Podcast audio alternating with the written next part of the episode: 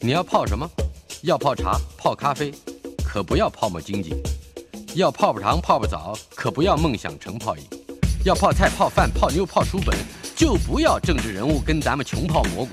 不管泡什么，张大春和你一起泡新闻。台北 FM 九八点一 News 九八九八新闻台，今天我们进行单元主题馆，访问的是我的老师，也是画家、作家刘墉。呃，刘墉老师要为我们带来的话题是镇院国宝范宽的《西山行旅图》、郭熙的《早春图》、李唐的《万壑松风图》特展。嗯，我们也可以说，刘墉带你走进故宫的镇馆三宝。这是一本刚刚已经再版的书籍，不得了！这样的一个画册能够再版是非常难得，由西之堂出版，对，西之堂，啊王羲之的羲哎之对，中山堂的堂，羲之堂出版。首先，我们来就镇院国宝，我记得十年以前我去看过，那三块大黑板啊，对啊，三块大黑板 是，的所以我说大家尽快去看，赶快看，啊因为我觉得一 年比一年 黑， 一年比一年黑，是好了。十年以前，我的我的印象是，就是当然非常壮观，可是、对啊。呃还能够依稀的看到相当多细节。 OK 如果我们能对照，比如说讲网络啦，或者是其他关于像画册方面是的的资料，呃，不这那这是我我的外行的浅见。刘老师，你可不可以告诉我，我们怎么接近、接触？那碰是碰不到了，怎么去接近这三张大画？哎，有一个好地方，嗯您到故宫啊，呃，进了那个大展厅，他这一次只放这三张画。嗯以前啊，呃，十年一次大展，他也摆别的画，是，啊那但这一次三张画，这是非常好的机会，嗯一下子，呃，三个美女站在你前头，嗯哼你一看，啪，立刻去比较，去感觉那个韵味儿，或者是那个气势，嗯那个体式。这个时候，你最重要的是感觉它的体式。呃，这三张具有代表性的作品，它给你怎样不同的感觉？嗯，然后至于细节，你就算是用那个望远镜啊，你也看不清楚。讲句实在话，实在是看不清楚。嗯，到门口去，到门口嗯一进门收票的那个地方，一进门左边有个大的，还放大放大了一些啊，大幻灯。哎呦妈耶！我跟你讲，我以前没看到的，我现在都看到了。呃，所以他这个馆方特别设计了对的一个帮助我们去用类似像放大镜一样的呃，方式，对故宫的德政，因为故宫这几年把这些重要的作品啊，都用高清的方式拍下来。嗯，那么一方面可以授权给出版的单位出版，是呃，一方面做研究的人他也呃可以免费提供你嗯一定的解析度的。是那么，但是我看都没有那三张放在门口的来的强。嗯哼我一看啊，哎，举个例子来讲，嗯《早春图》，大家都说，我相信故宫的呃解说上面也会讲，说是《早春图》上都用的是蟹爪枝，又叫蟹爪枝。是我在我的脸书上面把我拍的局部，我就用那个大幻灯去拍。嗯你要是在那个展厅里头，你怎么可能去拍嘛？拍也拍不清拍楚不到，嗯黑拍漆不麻清乌的，嗯一个一个拍下来。然后我就问，我说是鹿角之多呢，还是蟹爪之多？嗯哼讲句实在话，多半儿早春图上的都是朝上的，像是鹿的鹿的角一角样的枝，嗯，而朝下的称为蟹爪枝，是根本就鹿角枝要比蟹爪枝多。嗯哼如果说是要强调蟹爪枝的话，那是当你看早春图的时候，它的山有点像是水蜜桃。所以我在嗯哼美国给学生讲课的时候，我就说啊，现在要放幻灯，放呃水蜜桃山了。哦，原来在打瞌睡的就都不打 瞌睡了。是啊，因为你放幻灯的时候啊，一次放很多嘛，就黑暗呀嘛这样这些学生不晓得搞什么鬼，你知道嗯吗？啊，然后学生就说：“哎，哪里水蜜桃？”我说：“你看，各位，您如果去故宫看这个故宫三宝，嗯呃，郭熙的《早春图》，您注意看，是不是一个一个都像是水蜜桃似的？嗯你看啊水蜜桃是，水蜜大桃的嗯山石啊，对，大山，你看它每一个它都是用这样子的方式，但嗯是同样的配合这个水蜜桃的它的这个枝子哈、嗯，它就是树朝枝嗯这样，都是这样。它的枝子，包括松树的枝子，包括一般的枝子都这样。嗯，跟这个水蜜桃的包这个包轮廓拢包拢，很很像。嗯，也就是说，他整张画上，他就用这种水蜜桃，就是两个手伸开来，也不是伸平喽，是稍稍下垂的嗯哼这么一个弧形来表现。所以一方面山石也在呼应树枝的形态，树枝的招展也在呼应山对石的的轮廓。是的，嗯我发现郭熙还有一张在北京故宫收藏的，叫做《科石平远图》，嗯它的石头也是类似这样。嗯，所以，如果我们鉴定郭熙，很可能可以根据他喜欢画水蜜桃形态的山嗯来、呃推断。那么是嗯同时呢，他的蟹爪枝其实是配合这个水蜜桃山的轮廓。嗯好，呃，我们正式要进入到这镇馆三宝的一个顺时轴的嗯展现。是，呃，我们知道差不多书里面刘老师也为我们做了一个呃简单的勾勒，大致上这三张画都相隔各个相隔五十七十年。那对，是的，呃，这差不多就一个人的半辈子，接近一辈子。这古是人是年纪嗯年年龄比较呃小嘛，哈、这个那个寿命比较短嘛。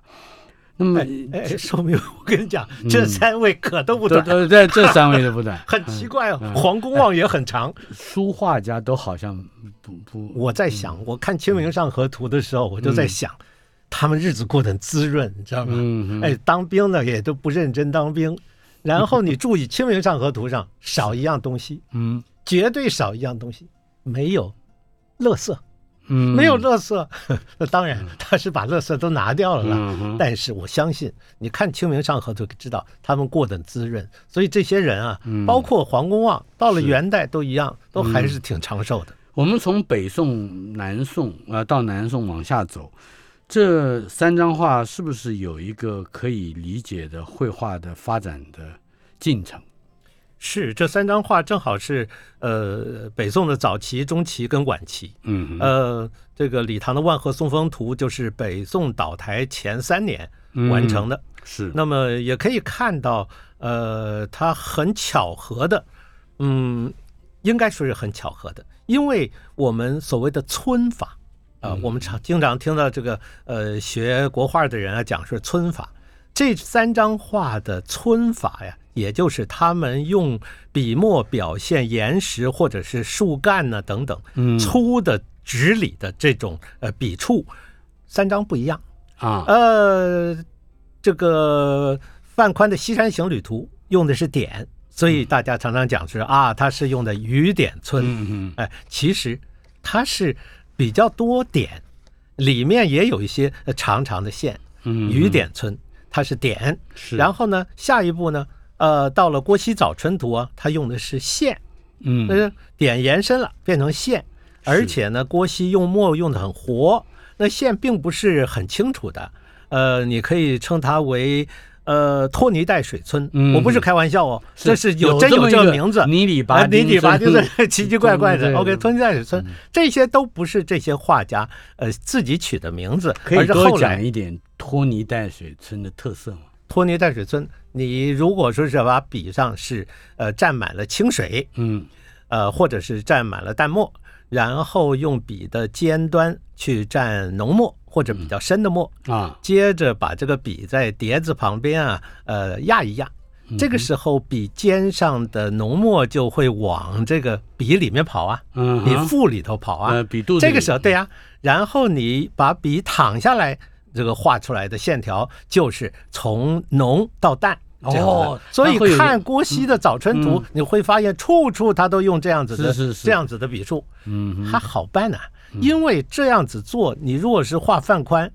你画一张，你画郭熙的可以画三张，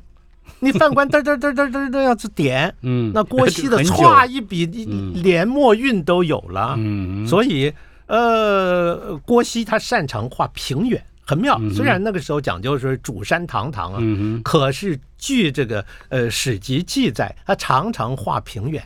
哼啊，我就在想，其实很讨讨好，你知道吗？平一下画原好几个屏风，嗯一用这个这个这个拖泥带水村用它这种也可以称为没骨尊，嗯对，就是没有骨头的没没有骨骨尊，对啊，骨头的骨，哎，没有，骨头的，对啊嗯，这样子拖拖拉拉拖几下，是哎，整个画就出来了。嗯。不过刚才提讲到了平原，这恐怕是这三张图之后，呃就中国往画平的原是比较三比较往平原发展，是，对这个等一下要请老师是的解释是的一下。 万壑松图，嗯，呃，如果我们把刚才的点跟线，是的。呃的发展到了万壑松风，又是什么样的表现呢？万万壑松风它就是面了，嗯，呃，点线到面，呃，所以呃，不是我在这儿推销啊，呃，大家可以上我的脸书看一看，我有这个这个视频，就是啊我拍的影片示范，呃，在我的书上。呃，也写得很清楚，就是刘墉带你走进故宫这个镇馆嗯三宝。呃，当你用面的方式啊，你一笔咔嚓一下子，你就表现了一个面。可是你如果用点或者是用线，你表现一个面哪里那么容易呢嗯？哼尤其是点不容易啊。所以你看，呃，范宽的《西山行旅图》，郭熙的《早春图》，那些山都圆咕隆咚的，是，对不对？圆圆的，挺肉的嗯啊。哼，呃，但丰是腴的，对的嗯，丰腴的。OK，这个但是到了这个礼堂的万壑松风，咔，哗，那石头俊俏起来了对，俊俏。嗯，它的岩石的那个尖角啊，嗯对着观众。因为当你那样一村的时候，它你看是不是尖角对着观众？对这有的人讲究风水，还不盖房子，不盖他对面了，不能够不有是尖尖角。有锐角冲着我们， 对是呀吧哎，但您是这样一讲，我对突然有一个醒悟啊，是这个跟画不见得有直接的关系，但是跟诗是有关系的。是的，初宋就是北宋初哎对年，是嗯比如像范范仲淹、宋祁、欧阳，哪怕到欧阳修，是诗多半都有一种圆润的气质，是有一种敦厚的气质。是的，呃，可是到了苏轼、黄庭坚以后，尤其是到江西诗派成立，也就是是北宋、南宋之间，是会发现那个诗更有一种尖苍的、俊俏的、瘦硬的特色，你看黄庭坚《松风阁》那是吧个笔触就已经嘎，长枪大戟。对吧？呃这今我来黄州的那个、那个、那个、呃那个苏东坡，对不对？嗯哼 OK，也是，呃，其实已经已经有的一些硬的东西。是，就是叫尖苍嘛，坚我硬在苍想茫。那时候，党争很厉害。哎，那可是跟画为什么那当会然呼了，应你的你那你么？看看吧，现在如果有党争的话，一样的文章大家都会变得比较，呃，怪的名词都会跑出来了嘛。比较辛辣，比哎，较所以我就在猜想，你晓得郭熙，嗯郭熙在呃这个神宗的时候，那受宠啊嗯哼，代诏执掌那是多高的职位呀、呃，别人那时候都不敢就把名字提到画上，人家郭熙就提在《早春图》提嗯在左边儿，写的清清楚楚。和然后呃，据史书记载，呃，宫廷里头都是挂着郭熙的画。等到郭熙，等到这个神宗一死，哎，怎么发现？呃，宫院里面他们擦桌子用的抹布都是郭熙的画，是啊。后来发现这这个麻烦大了，幸亏有一个呃臣子就去跟皇上请，说是能不能说是给我几张啊，就不要拿去做抹布了。嗯我就在想，因为一直找不到资料，为什么郭熙会由天堂一下掉到地狱？嗯，为什么一下子不得宠？这跟党争也有关系。我有点猜，你晓得，你如果看资料，郭熙跟很多这些文人哈、嗯哼，哎，都有交情，是我猜是这样。如果不是这样，怎么会一下子一下子话头被扯下来了？嗯哼，好，我们当然现在还没有太多证据 啊。呃三座大山站在面前，我觉得您在《刘墉带你走进故宫的镇馆三宝》这本书里面，呃，给了我们一个非常清楚的观看这三张画的呃方法，是呃那个是也就是视角，是巨碑似的山，还有双焦甚至多焦点的山，是我们怎么去去分辨，怎么去运用我们的眼睛看清楚，不管是山道或者是的山形，我在写这本书的时候，就假设，呃，因为疫情的关系，很多人没有办法到故宫去看，嗯哼，于是我就假设我带着你想象走进故宫的殿堂，同时看到三张画立在你的眼前，嗯，这个时候你的第一印象是怎样？甚至谈到这个卷轴它的优点啊，它的缺点，或者它为什么看起来这么黑？呃，如果谈到构图，大家很明显看到三座大山，主山堂堂，立在每个都是立在画的中间。是，我在书里头也勾出来了，你会发觉它是不断的三角，它是一嗯，堆有三角，有，嗯而且呢，它不单是中间那个山啊挺着在那儿，而且它下面啊，嗯下面其他的山也都几乎以那个为中轴，也就是说，大家都朝着那个山在朝拜的样子。嗯，也瞻如仰果对的的，嗯如果看画论，譬如看呃呃郭熙的《林泉高志》的话，嗯就可以看到他讲说你这种山等等啊，或者是小的秋货哈、都是朝拜主山，嗯这有一种政治的想象的隐。喻，哎，对。然后我们可以想象，你走进一个大房子或者宫殿，挂一幅画，一个大山横在你的眼前，嗯山从人面起，那个感觉，云傍马头生，哎，真是都有云呢啊嗯，那个力量也会增加这个房子的气势。是，呃，所以主山堂堂有它的道理。那个时候有政治的意涵，嗯，也有感觉上的意涵。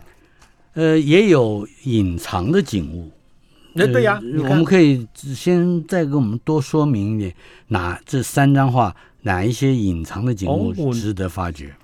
我讲句实在话，很多人问我说：“你为什么会临摹这故宫三宝？”因为我是一笔一画去临摹都过，灵的，对，都临过。一开始是因为我去故宫参观，嗯，然后走到一个展览室，发现入口左边啊，呃的墙壁是一张李唐的《万壑松风图》，嗯哼，这个万壑有的时候讲壑啊对都可以啊，是万壑松风图》它的局部，嗯我看了大吃一惊。现在这张画还挂在那儿呢，啊也就是说，它是把《万壑松风图》它的局部放大成为一个大的壁画，嗯，大头贴在那儿的生，出对的嗯你觉我就觉得真的是你感觉的这个涧铺的涧水，呃，水流有声，嗯，然后觉得那个松风阵阵，那个感觉，我就在想，我怎么以前看李唐的《万壑松风图》没有这个感觉？嗯，现在发现他把它放大到这么大，你都不觉得它粗陋，我不觉得嗯它它是画的粗，表示他画的多么精，是，而且这么小一块，就是原来在原作上这么小一块放大之后，还能够让你能够走进去，嗯欣赏它的美。是，于是我就回去，我就呃第一跟故宫买的，好像他们收藏的最后一卷，呃，二玄社啊那个复制的，那是四十多年前嗯复制的、这个李唐的《万壑松风》开始临摹，嗯啊，一临啊，觉得太过瘾了。然后范宽的《西山行旅图》也临，嗯，你在临的时候就发觉《西山行旅图》那个呃驴队后面的树丛后面也有水嗯流过，那不是跟《万壑松风图》一样吗？是，也是有哎对隐也藏是对的，嗯的。所以那个掩映的美，他们非常讲究掩映的美，掩饰的掩对，对，照映呃，照放映映放映映嗯的映，掩饰的美。各位还可以看啊，呃，像是郭熙的《早春图》，哎，里面呃中景那个仆人在前面挑着担子走，还有两个人，呃对，那个回头看这个主人骑在驴背上，嗯，呃就都回头，嗯，然后前头有桥了。你甚至可以听到他的对白：“哎呦，您走路小小心点儿啊，前前头有桥了。”嗯，我们可以看到那水边那个人家，那个挑着行李的，那很可能是苕工，也很可能是个是个使唤的呃工人。然后那个太太抱着个娃娃，然后旁边有个小孩牵着，他们的表情，他们都转头嗯，呃，前那只小狗，这 小狗没有朝着他们过来，而是朝着家门奔去。嗯，那个动态以及它转头的这个效果，是，所以有的时候啊，我有的时候看，呃，风水就好像我们看北京四合院儿有照壁，啊对不对？一进隐门蔽儿墙先挡，嗯对，挡一下，这是一个大学问呐、不能让你看同样的对的透，，他画人物啊，真正你讲究的话，你也不要太显，嗯，哎，这到吃食来讲要要引一点，对对不对？要要藏一点，要藏一点但是也不能够藏得太哎密对实。含蓄。嗯，于是你一眼看有东西，两眼看有东西。是。访问的是我的老师，画家、作家刘墉。刘墉带你走进故宫的镇馆三宝这本书，西之堂出版，已经再版了。至于镇院国宝范宽、郭熙、礼堂的特展，分别是十月六号礼拜三到十一月十六号礼拜二，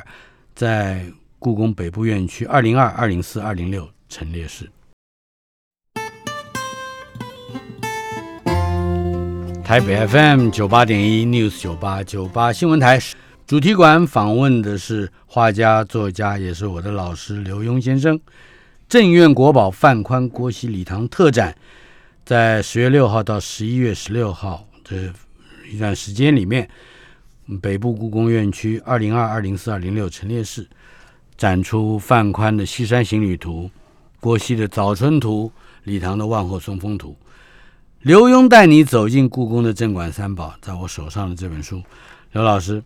呃，在书里面也提到了一个观念，也就是这三张画，大是画是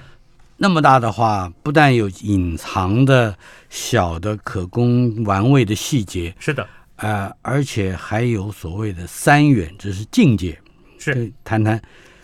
什这么个是郭三嗯远？熙在他的《林泉高志》，其实啊，郭熙的《林泉高志》不是郭熙写的，是他的儿子郭思写的。嗯哼，郭熙啊，就总是叫他的儿子说：“你要好好的学文章，学儒家思想。”嗯哼，呃，画画啊，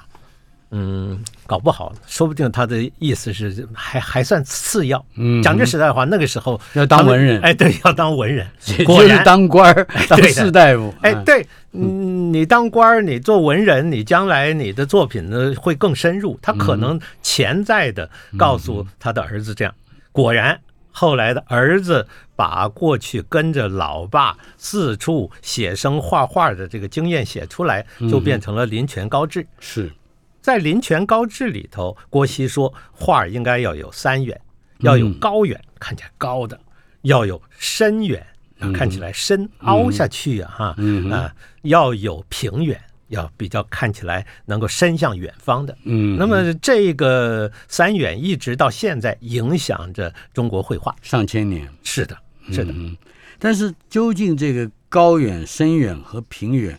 如何应用在观赏这画面本身呢？呃，高远啊，尤其在北宋，你可以感觉到它就是这个主山堂堂中间一堵大山，它当然是高远，它给你个力量。那么到了南宋的时候，呃，这个山开始主山往旁边移动了，嗯，那么这个高远就变成了一个前景。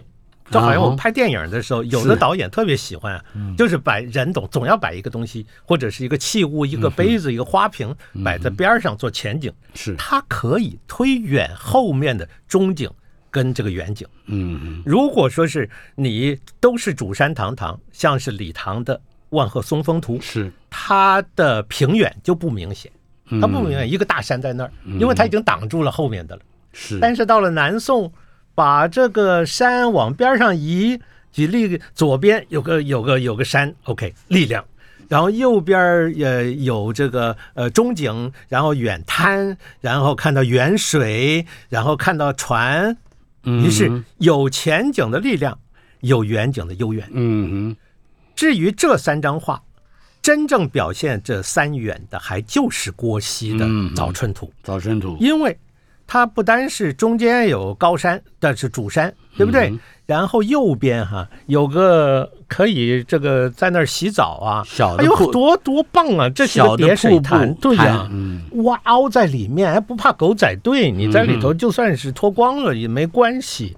呃，然后再看左边的平远，嗯对吧、这个左边的平远，这个就是是冰河的遗迹。嗯而且绝对是冰河的遗迹。为什么呢？因为你看这个这边的山都往凸起来，那下头怎么被挖空了呢？嗯那就是以前在冰河时期，那个受地心引力，那个冰一直往下移动，那冰不能够刮石头，冰刮的石头的力量很差的，但是冰里头夹杂了石粒。嗯，用的石块，就好像我们用手抓着石头在别的岩石上摩擦，磨，所以这个冰河在往下移动的时候，撕撕撕撕就刮这个岩壁，嗯，于是就把这个下头都刮出了凹槽。你们把地理跟地址也放进来哦我了。跟你讲，我绝对认 为我。嗯大家要看我的书啊！我跟你讲，我这什么老年期地形、中年期地 形，什么河川准点是下移啊，嗯哼，通通都摆进去，都在话里面嗯需要需需要这样子研究，因为他们写生写生到什么地步，嗯他的美学观念是表现到哪里？呃，他的三元虽然像是口号，但是它是不是施行，哼，这些都是值得我们探索的。而且，郭熙，你看你翻到这一页，我就讲，大家千万别忘记。郭熙郭熙早春图嗯在那个远景的高山的缝缝里头，还画了宫殿。嗯，哎，很郭熙小喜很小欢的道房，家，很可能那就是他希望将来能够生活到那里面。所谓的子府，哎对啊或对的者是子府，OK 金雀琼楼， OK，OK 大概大概就是这个意思。聊城画以归尽，嗯哼乐府天命赋西夷。嗯 哼，所以这里头也不见得没有写实的成分，也不见得没有它他就自己它高想妙象的成分。嗯就像你写小说一样，《将军碑》啊，你有 你有，老师，你还记得？那当然啦、那时候评语，你那时候得奖，评语是赢别人不止一个码头的距离。哇，这句话我一直印在心里头，我以后后来就形容跟因我因为那个评审是在香港会跑马 的， OK，所以呃，这个观察这种东西的时候，有的时候你要呃整个做深入的评断。是，呃，除了这个三张画之外，我想说在画面之外，是还有一种就是我们观看的角度跟对的，对的呃跟态度。对的，呃，您曾经提到过坐直升机这个对概的念，，对，可以更仔细的描述一下，呃是，的说明一下怎么用呃直直升机看这三张图。范宽的《西山行旅图》在一九六零年的时候到美国去展出，是，这个展出可吓死老美了。哎，我不是说是过度的用词，呃，美国的有一些学者或者有一些艺术家，原来是搞西画的，但是因为看了这个这个《西山行旅图嗯，》，大吃一惊，而改行是，来学中国艺术。为什么他们会大吃一惊？包括刘国松、o k 包括徐悲鸿，嗯都看到这张画会大吃一惊。为什么？因为他们的印象当中，中国的绘画都是芥子点、梅花点那些符号堆起来的，嗯是的呃，有套路的嗯笔不笔，墨不墨，自有我在的，对，有套路的那种文人画。他们不晓得在北宋居然能够画到这么的，它有味道，而且精准，而且又表现了个性。就如嗯同我讲说，《波西早春图》，他的水蜜桃山，那是他的个性。嗯他把他的身体的语言，呃，好像他 dancing 一样，好像把嗯哼舞蹈，我们说肌肉模拟，嗯，放到了绘画当中。所以郭熙的呃这个这个这个范宽的《西山行旅图》为什么给这么大的震动呢？还有一个原因，嗯是当你站在那张画的前面的时候，你觉得山扑面而来，嗯你好像走进大山。嗯，在这儿，我要建议大家，你看国画的时候，你看这三张画的时候，先让自己是在屋子里头，你隔着窗子去看这张画，嗯然后你走出窗子，你飞进画面。这个时候，他如果画的是早春，你就感到啊，有寒意都来了。嗯然后你飞进画里头，你看到那边有个亭子，前头呃有个平台，你可以降落下去。嗯嗯或者是在范宽《西山行旅图》呃那个驴队，为什么他们还袒着肩膀、袒着胸，一定很热，还拿着蒲扇？是，可是，在半山腰走的那个僧人，他却穿得很厚，嗯山你可以高了想对呀山，高了然后旁边又有水，你可以变成那个僧人，在那儿走，感觉到听到水声哗哗哗哗，嗯，这时候你画面上没有的，你也可以感觉到。文人画就是往这条理路上去发展，嗯哼那也就是，呃，文人画用一些符号，呃，画了几只鸡脚爪，嗯，我在这儿讲犄角掌，犄角因为我掌在美国教学生的时候啊，嗯我就说，你看这个竹子的一竹叶看起来像不像鸡的脚印呢、啊？等到我到期末考考试的时候，我就画出来这样，就像竹叶这个符号，然后呃问问学生说这个是什么？犄角学掌，生要把我气死啊！还 记得的是嗯鸡脚掌，他别的不记，他记得鸡脚掌好吃，对的，，嗯当中国人画几个呃竹子叶子的像是鸡爪印子的时候，嗯他很可能画十个，然后再画几根直线，嗯那就代表竹林。哼，是，它让你透过这些符号去发挥你的想象，嗯但是在《西山行旅图》这一张画上，它是写实的，所以，呃，如同你坐一个直升机进到这个画面当中，嗯你看高山前面大山，跟低头看近中景，跟再低头更低看这个下面的这一个驴队的时候，啊哈它的距离是差不多的。是，一般我们画画的时候都是呃前景画的特别深，因为它距离你观察点比较近，嗯中景比较远一点，那再远景就更淡，那就比较远。但是这张画不一样，嗯它是像是坐着直升机到达万山之间，嗯哼，往上、往中、往下看是，都能够看得清楚，而这些四山环绕它感觉上它是它有一个不一样的镜头，是一个一个广角镜头，是的，也就是说，你也他只把能这样形台容对啊，我在里面，我在这书里头不是画了几个建筑吗？嗯我说，你如果前头有一个六十层高的大楼，你抬头看楼顶，然后在呃中间看平着看的大楼，低下来看下头的商场，嗯你一眼看不了这三个东西。是，但是当你像拍照一样拍上中下之后，然后你放在一起，就成为一张照片。嗯是那同样的，《西山行旅图》就是这样。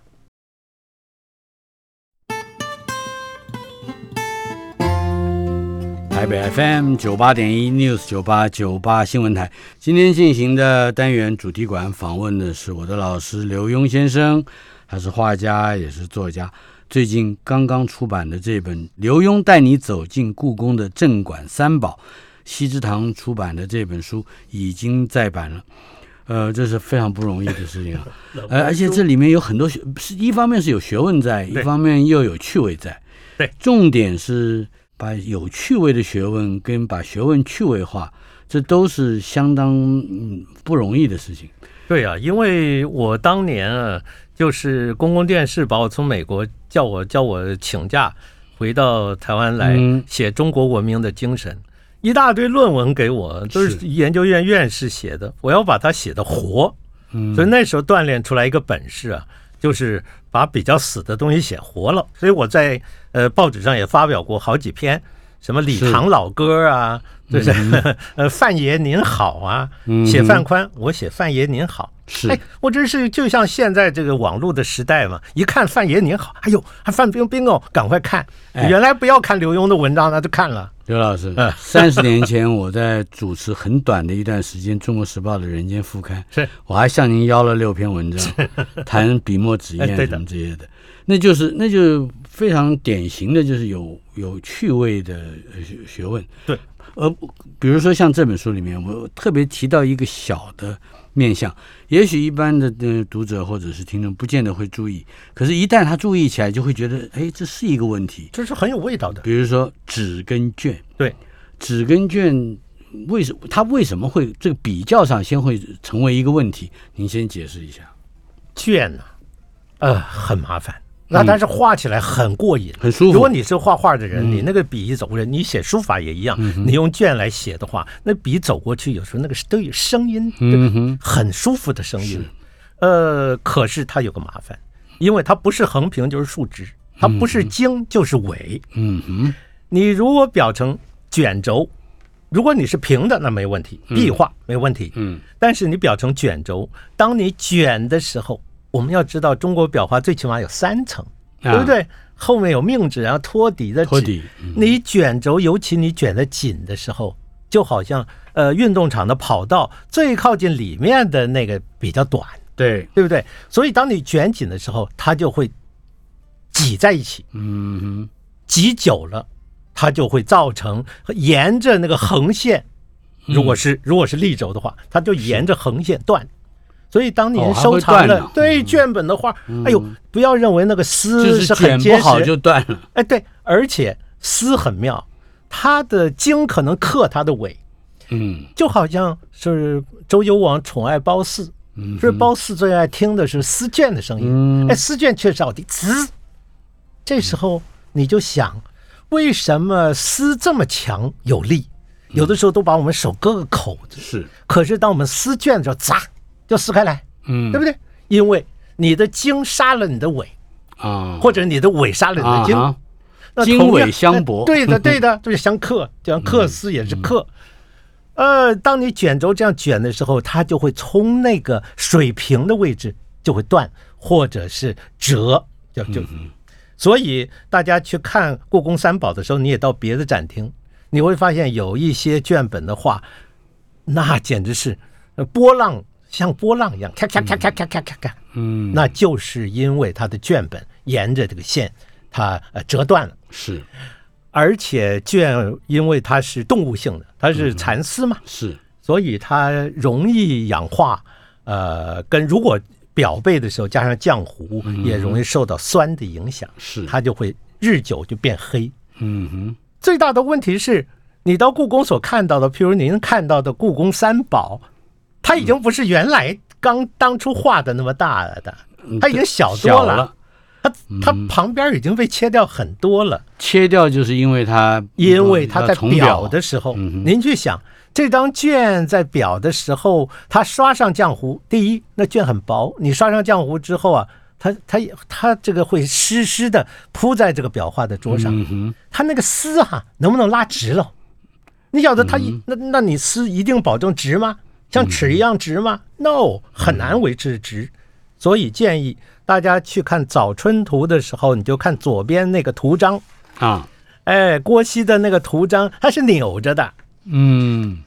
啊哎，它是扭着的。它为什么扭着呢？因为它在重裱再裱的时候，它裁当初盖的时候当然没有扭，是如果已经是裱好的时候盖的话，更不会扭。嗯哼但是重裱的时候丝没有拉直了，就会扭。嗯哼这也是一个鉴定的好机会。是所以，如果我们看到一张画上面很多印章都扭了，那嗯就经过再裱，再表再表哎，不嗯能够做不出来那个扭的印章了。是而且呢，那个画呃原先是比较大的，但是每次裱的时候，边上的丝啊，一根一根丝啊，嗯都会脱落一些。是裱工再厉害，他也很难把那个丝再填回去。嗯所以一张画比一张画小。是那个这个这个有一张《雪山萧寺图》，我在这个里头，嗯雪山萧嗯寺呃王辉对的，《雪山萧寺》清代的临摹，呃，范宽《雪山萧寺图》，嗯哼你看他王辉临摹的这一张要大得多，是那原作呢要小得多，宽了五公分，对呃，对长了五公分，对宽的话宽了大概七公分嗯，，对。你说他到哪儿去了？他是表的时候，嗯裁从掉了清代从王辉临摹到现在，中间经过了表，又损失了那么多。嗯哼，大家看这三张画的时候，心里头要有个想法，它原来把哎还它大一点放儿，。大一 点原来还大一点儿。不过，另外一方面就是我范宽《西山行旅图》里面的那个落款，是，呃，也就是有一位不识字的牛姓群，一个工友，呃是的，跟后来的历史博物馆馆长李林灿是 之间有一个呃发对现。对我们把那个故事再说 明一下。我跟你讲，我你的得罪看法是跟我人不得罪人得罪多也 了，是我跟跟人你不讲，同的。 我是这么说，范宽《西山行旅图》到现在有一千年了，嗯他把“范宽”两个字儿藏在树丛当中，那两个字儿并不太小哼，，是藏在树丛当中一千年。咱们老中，咱们中国人都看不清楚吗？眼睛都那么不好吗？嗯怎么都没有人发现呢？非要等到一九五八年有一天，在故宫某种光线挺好，工友牛姓群说：“哎呀，看到了，这边好像有俩字儿呢。”他还不认识哎对字对对对，他不认识字儿，然后请这个李林灿先生，李林灿先生来看，哎呀是，于是证明他确实是范宽的。嗯哼，问题是我第一就是说，一千年为什么没有发现？别人为什啊，么对的看不，到？而且大家这一次到故宫去看展览，你就在隔壁的展厅就会看到一个叫做缩小版。因为在呃清初的时候，呃流行把这个名画啊照样缩小，嗯啊，还有一个是圆寸临摹的嗯哼，范宽的《西山行旅图是，》，里面的小人儿一笔都不差的，照样临。嗯哼，那距离小人儿不到三公分的地方有“范宽”两个字，嗯这临摹的人会没有看到吗？他没灵，哎对啊， 没他怎有，么没看到呢？他只是看到没说嘛。而且呢，在呃中国大陆非常著名的呃鉴定书画家。呃，启功先生在、呃北京师范大学出版的这个《启功口述历史》嗯里头写的清清楚楚，说他少年时候到故宫的时候，嗯，就、呃、看到了这两个字儿，好像他是轻描淡写的写，是，表示可能在故宫里面很多人都知道这件事。嗯那于是我们就可以猜测，从清初临摹，呃，那个时候人们没有看到“范宽”这两个字，嗯但是启功看到。会不会这个中间哪个顽皮的皇帝，或者是家里头谁就收蹲到藏的画人前头写了那两个字儿啊嗯？对，因为这种事情在中国收藏界经常有啊，真迹嗯没有题字儿，对，后人帮他题。而且参参与这个共同创作，哎对的这个事情，并不是一件我们今天讲你毁坏国宝，哎那不不不是是啊这个概念，不是啊 对但是是我对我买的，这对是啊我我收的，对啊啊，这是所以我的从东这西几条嗯理路上去想，嗯应该